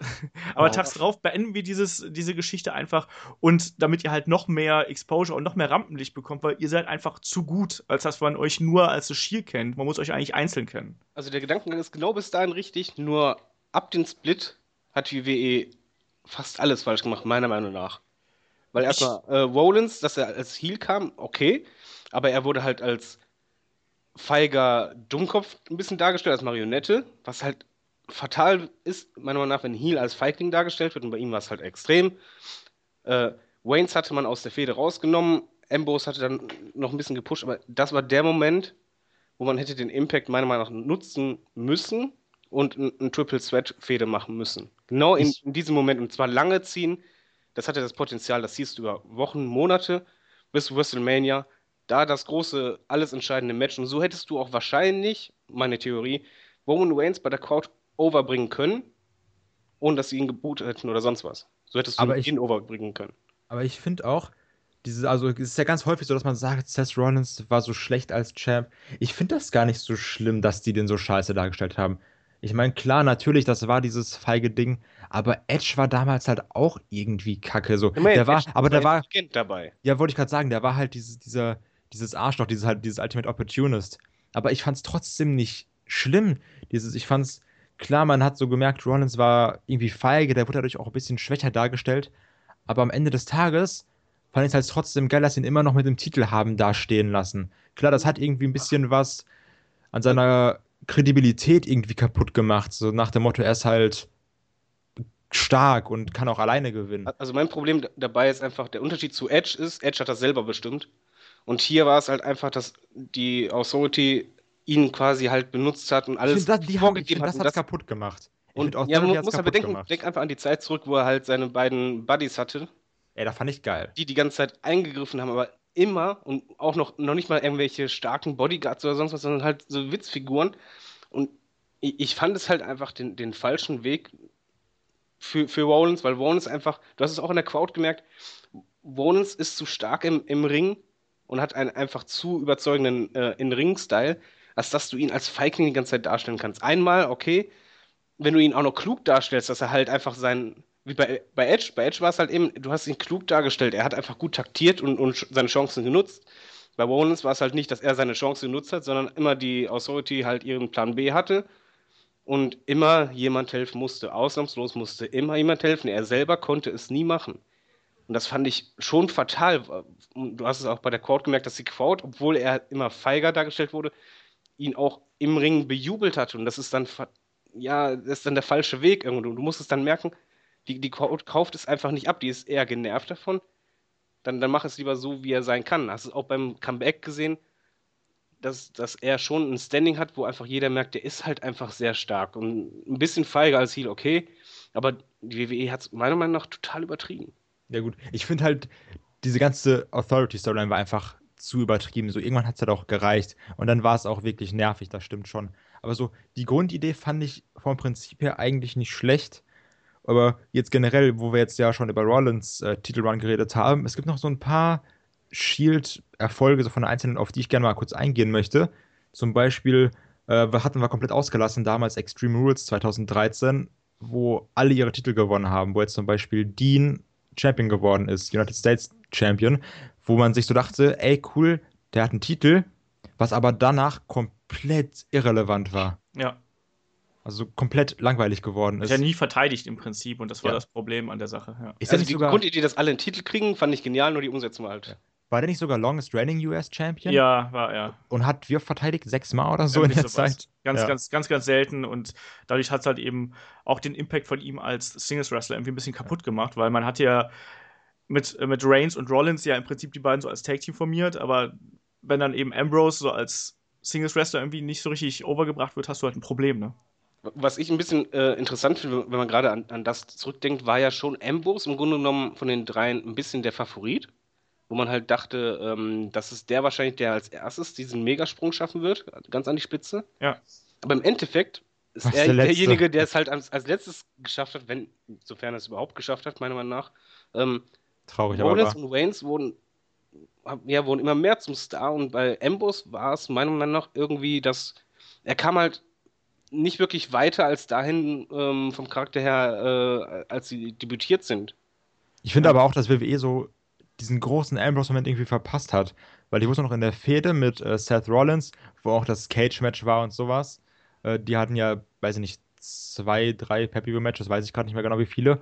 Die Crowd war ja, ist ja ausgerastet immer, als der reingekommen ist. Ja. Komplett, die waren ja komplett Ja. scheiße, da kommt Ambrose. Ich habe ja auch gesagt, weil das bei ähm, jetzt im Prinzip bei Money in the Bank, das war die letzte Chance, um Ambrose noch irgendwie auf das nächste Level zu hieven, Ja, genau. weil dann wäre es halt vorbei gewesen. Weil zu zeigen, so Ambrose kann halt was. genau. Ja, aber äh, wie du schon sagst, sie haben den Moment total verpasst. Aber Ja. ich, ich finde halt auch, also ich finde es halt auffallend schon irgendwo, dass halt, äh, auch wenn Waynes halt ausgebuht wird und ich ihn auch momentan nicht so gerne sehe, ähm, bei Waynes ist schon eine Entwicklung zu sehen gewesen, bei Rollins eine extreme Entwicklung. Und bei Ambrose frage ich mich halt irgendwo, wohin sollst du noch gehen oder inwiefern wird er denn jetzt besser, weil gerade die, die letzten Matches der letzten Monate, boah, äh, das Ja. war sehr schwere Kost und irgendwie auch bei den Promos, alle seine Stärken spielt er momentan gar nicht mehr richtig aus. Ich weiß auch nicht genau, was uns WWE mit dem äh, Ambrose-Charakter gerade erzählen will. Also ist der jetzt bekloppt? Ja, manchmal, aber manchmal ist er Ich- auch einfach ein cooler Typ. Ey, ganz ich glaub, ehrlich, Das weißt du selber nicht. Dieses, dieses Lunatic-Fringe-Gimmick, so, das ist an sich geil, aber so, dann so, oh, Dean Ambrose kommt rein, jetzt macht er Dirty Deeds. Der ist ja so verrückt, der macht einen Elbow-Drop. Der ist unglaublicher Lunatic. So dieses, so, der macht einen Move, den halt jeder andere macht und dann so, ja, ey, der ist so verrückt, weil der das macht. Das ja, oder seine, seine Clothesline, die so dermaßen überbenutzt wird, äh, ja, seit er halt Face ist, das ist, puh. Ja, das ist aber eine ganz große Schwäche von WWE, dass sie halt eben versuchen, ihren Leuten irgendwie einen Stempel aufzudrücken, ja, ja, genau. ähm, aber das dann nicht konkret umsetzen. Das ist genauso wie bei, bei Kevin Owens zum Beispiel, der irgendwie als Prizefighter äh, tituliert wird. Aber was bedeutet das denn eigentlich? Also ich weiß, wer Kevin Owens ist und wie er sich verhält, aber was ist denn dieser Spitzname? Und genauso weiß ich das zum Beispiel auch nicht ähm, bei Dean Ambrose, was er mir mit äh, äh, Lunatic Fringe eigentlich sagen will. Dass er ab und zu mal durchdreht, ist ja nett, aber wenn ich jetzt zum Beispiel zurückdenke an jemanden wie, äh, keine Ahnung, Brian Pillman zum Beispiel, der damals ähm, äh, sowas ähnliches Der war. war richtig Psycho vor allen Dingen. Ja, Das eben. war was ganz anderes. Das war, das war richtig Format. Ja, ja, aber der hat halt auch, der hat das Ding halt auch nach außen weiter hingetragen. Aber jetzt irgendwie, für mich ist halt eben Dean Ambrose ist ein bisschen anders, aber er ist halt nicht kein Lunatic in dem. Das erste Mal, als ich, oder wo ich mich nach langer Zeit wieder so gedacht habe, ey, der ist schon ein krasser Motherfucker, war in dieser Asylum-Match-Promo. Mit der Musik so im Hintergrund. Die fand ich persönlich richtig geil. Wie er so das delivered hat, wo da irgendwie so der Käfig runterkam. Da dachte ich so, ja, der ist schon ein geiler Motherfucker. Ich glaube, er kann auch viel mehr. Er kann, er kann ja vor allen Dingen im, im Ring. Ähm, ich, was ich halt sehr stark fand, war halt, ähm, das Lesnar-Match fand ich sehr schlecht, aber Boah, ja. die, die Situation vorher, wo er halt drauf bekommen hat und einfach dann sagte von wegen, hier, gib mir mehr, ähm, das fand ich sehr stark und das hätten sie eigentlich auch ausbauen können. Er, er kann ja schon sowas wie einen Charakter haben, aber bei der WWE ist irgendwie gerade alles ein bisschen komisch. Mal ist er, was ich fatal finde, in einem Extreme-Match, äh, ist er dann am, am, am, Lächeln oder macht Witze, was total unpassend ist. Er kann ja Psycho sein, aber er darf dann keine Witze machen. Im nächsten Moment total ernst, nimmt alles auseinander, dann wieder Grinsebacke. Äh, ich finde es auch nicht gut, dass er halt äh, seine, in Anführungszeichen, Talkshow hat, was auch nicht passt und, und halt, ja, wie gesagt, die letzten Fäden, das war sowohl Lesnar als auch äh, Jericho, das das war war, nichts. war ne? nicht gut. Also das, das war, hast du dir auch nicht gerne angesehen. Und ich weiß halt auch nicht, ähm, ob er aus diesem Loch rauskommt. Ich Ja. bin, glaube ich, ganz ehrlich der einzige Mensch auf dieser Welt, der das Asylum-Match gut fand. mit dir nicht geredet haben, alle so, ey, das ist mega scheiße. Ich saß so, ich so, ey, habt ihr das Silent Match gesehen? Das war richtig geil, oder? Alle so, "Hm, ja, Ja, es war irgendwie einfach zu nicht lang. so. Äh, Ich fand das Problem richtig einfach, geil. Es, es war halt, die, die Idee dahinter war gut, aber es war viel zu lang. Aber ich habe jede Sekunde so, boah, Hammer, Hammer. Und alle so, ey, Kai, das war mega scheiße, das Match. Was hast du geguckt?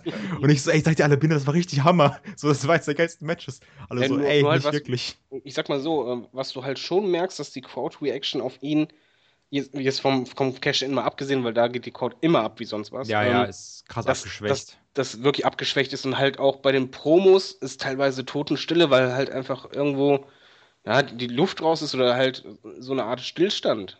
Das ist so- schade, ich finde das auch so. So, der, der geht immer krass ab bei seinen Promos und die Crowd so, ja, hallo. Schön, ja, dass du weil, weil du halt nicht weißt, wo, wo du bei ihm dran bist, glaube ich. ja, Ich ja, glaub, eben. Genau, die wissen, die, die, die will ihn mögen, aber es ist halt, äh, ja, die, die Matches waren halt kacke. Die waren halt wirklich kacke. Richtig kacke. Ähm, Was ist das Silent Match? Was? Ja, aber es ist halt, ich, ich finde halt schon, so, so blöd es klingen mag, du brauchst immer eine Linie, weil sonst ja. kannst du jemanden nicht, nicht gut finden, egal welcher Wrestler es ist. Du, du musst immer wissen, wofür steht er, um halt zu, um zu wissen, wie du zu, zu, wie du zu ihm stehen sollst, wie du, wie du über ihn denken sollst. Das war auch irgendwie das Problem. Ich fand auch, das ist auch schon ein bisschen länger her, diese Fehde zwischen Dean Ambrose und Bray Wyatt mit, den, mit dem Ambulance-Match und diesem Christmas-Kack-Match. So, das war an sich, war das cool, weil einfach mal so, du hast wieder gesehen, es gab mal wieder ein paar Waffen in der WWE, also ein paar Extreme Rules-Matches, aber die waren A, komplett belanglos und B, das war so eine Fehde von zwei Leuten, die jedes Pay-Per-View-Match oder jede Fehde immer verlieren. Und dann so, ja, das ist unglaublich nichtig gewesen einfach. Noch dazu hatten die beide keine gute Chemie zusammen. Also das, Oh das, ja. Die Kämpfe waren unfassbar zäh und Es war einfach nur, wir hauen die ganze Zeit drauf und das ist krass. ja, oder, oder wir hauen einen Spot nach dem anderen und das war halt, da war keine Psychologie dahinter, was man eigentlich von zwei solchen Leuten eigentlich erwarten sollte, dass man da eine Geschichte erzählt, aber ich weiß gar nicht, das war, war das nicht dieses nee, TLC-Match oder ich weiß gar nicht mehr, welches, welches Match das, das war, was ich jetzt gerade im Kopf habe, aber ähm, wo die im Prinzip einfach nur einen Spot nach dem anderen aufgebaut haben, was einfach ganz furchtbar langweilig ist und gerade gemessen an dem, was diese beiden an Charaktertiefe eigentlich mitbringen, hätte man da viel, viel mehr draus machen können. Aber immerhin gab es Spots, wenn ich an, an Lesnar gegen Rollins, äh, ge- gegen Ambrose erinnere. an Ey, der hat den krass über die Stühle geworfen, okay?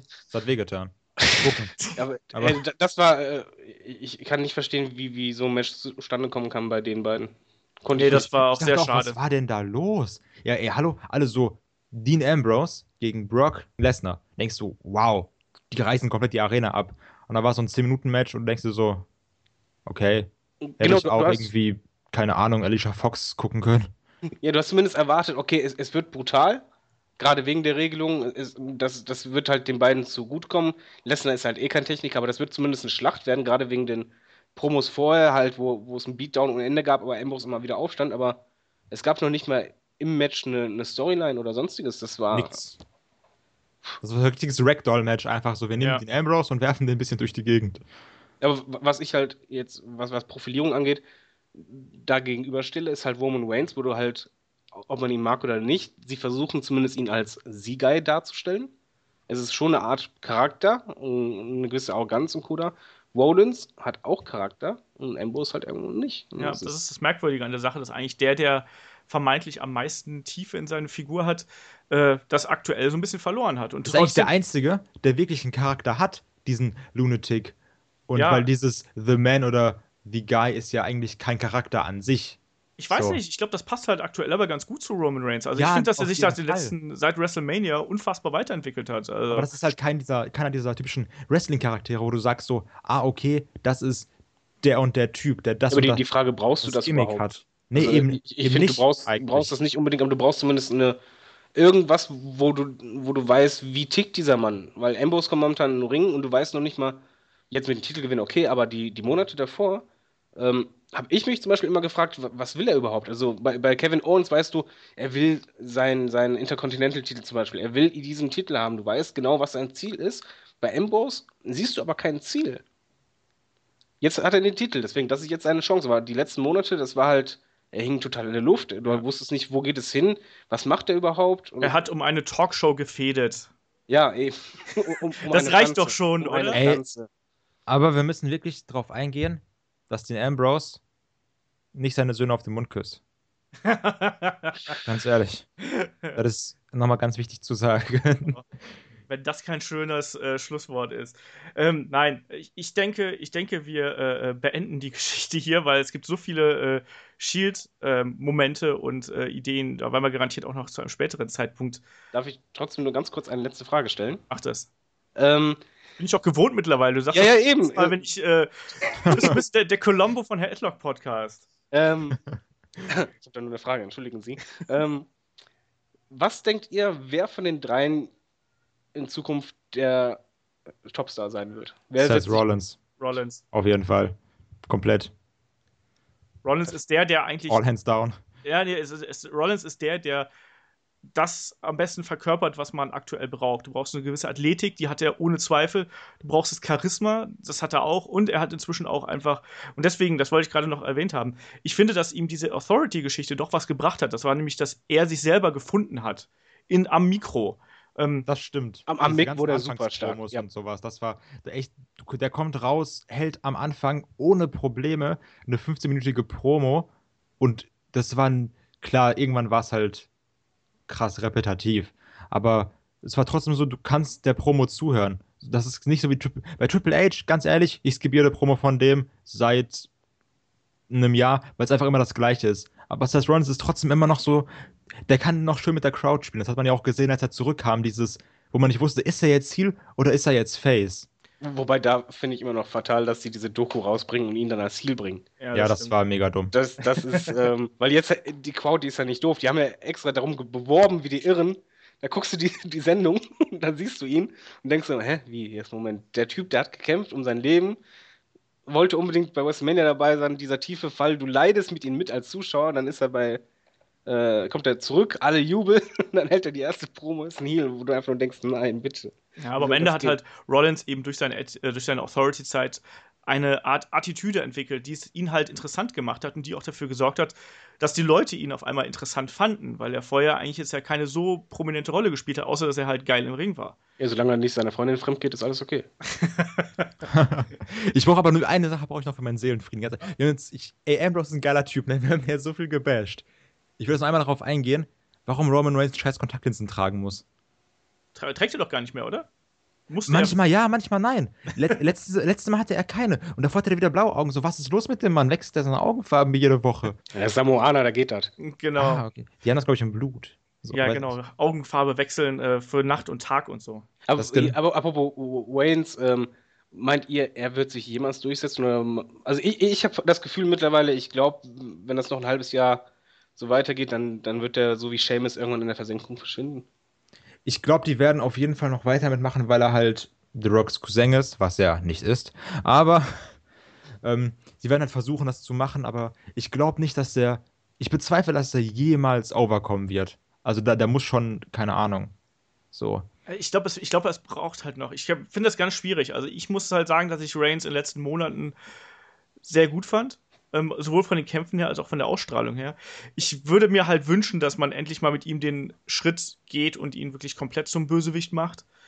Das wäre halt mal so ein Moment, und dass man auch diesen Charakter Reigns einfach versteht. Das ist das genauso wie bei Dean Ambrose. Ich will wissen, wer Roman Reigns ist und was er, was er für Ziele hat. Und dieses Die-Guy-Ding war schon ein, ein Weg dahin, aber dieser Weg ist noch nicht abgeschlossen. Und ich glaube, das, das ist das, was man mit äh, Roman Reigns machen muss, damit das, das Publikum vielleicht doch noch irgendwann mit ihm irgendwie in irgendeiner Form interagieren möchte und nicht nur ihn ausbuhen möchte, weil er Bin halt Roman Reigns ist. Der Einzige, den es aufregt, dass er immer sagt, The Guy, obwohl G kein Vokal ist. Hör auf, ich sag das auch mal. Ja, aber das, ich denke mir so, ey, Roman, so, halt deine scheiß Fresse. So, das ist falsch. Warum ja, Moment, er erzählt ja auch Märchen, von daher darf er das.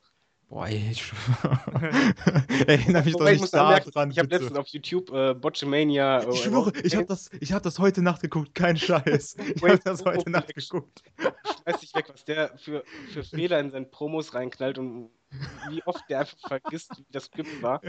Das ist, ähm, also ich glaube, das würde in, Rollins, nicht passieren. Das ist schon sehr auffallend. Ja, das ist halt auch ein Ding. Reigns muss halt an seinen Promos arbeiten einfach. Ähm. Diese dumme Bohnengeschichte mit Big Show. Was soll das? Das ist doch zum Glück auch schon ein bisschen, das hat doch Vince McMahon persönlich geschrieben. Aber ey, das, das, das ist ja bärenstark. Vor allem, du hast Big Show angesehen, dass er sich nur dachte, was labert der da? ey, so, ey, wenn Big Show schon keinen Bock mehr hat, dann weiß er so, irgendwas ist hier ganz falsch. Shane McMahon hat auch mal eine Bohnengeschichte über äh, Big Show erzählt. Ah, Shane McMahon ist ein geiler Typ, aber Roman ist halt so, der was ja, guy. Hat es zumindest betont. Und Wayne hat es ja, als, als hat er das vorgelesen, so immer jeden Satz so nachgedacht, wie war der nochmal und dann ja. den gesagt. Ja. Das war so schlecht. Hast du es auch gesehen? Das war so schlecht. Das entgleist hier gerade. Entschuldigung, aber das war wirklich übel. Wenn jemand hier zuhört, gerne bei, bei YouTube mal nachschauen, Watchmania äh, Roman Waynes eingeben, da findet man ein super Video, wo man. Hast du, dieses, hast du diese Promo gesehen, wo er einfach alle drei Wörter seine Lines vergessen hat? Wo der dann einfach nur starr in die Leere guckt für 10 Minuten. dann sagt er so drei Worte und guckt wieder so in die Leere für 10 Minuten. Entschuldigung. Eigentlich ah. professionell sein, aber das. Ja, ja, Kinder, Kinder, Kinder. Wir sind okay. schon professionell jetzt ja, mal ernsthaft. Naja. Olaf ich würde sagen, wir schließen diese Geschichte einfach jetzt hier mal äh, ab und machen vorübergehend einen Deckel auf die Bohnengeschichte. Die Bohnengeschichte und auf die äh, auf The Shield. Ich denke, da werden wir nächste Woche eh noch bei jedem Pay-Per-View drüber äh, diskutieren, wo das mit den äh, dreien hinführt. Und ähm, ja, insofern äh, beende ich jetzt einfach mal diese, diese lustige Runde hier und während im Hintergrund noch gekichert wird. Ich darf nicht dabei. diese Probe.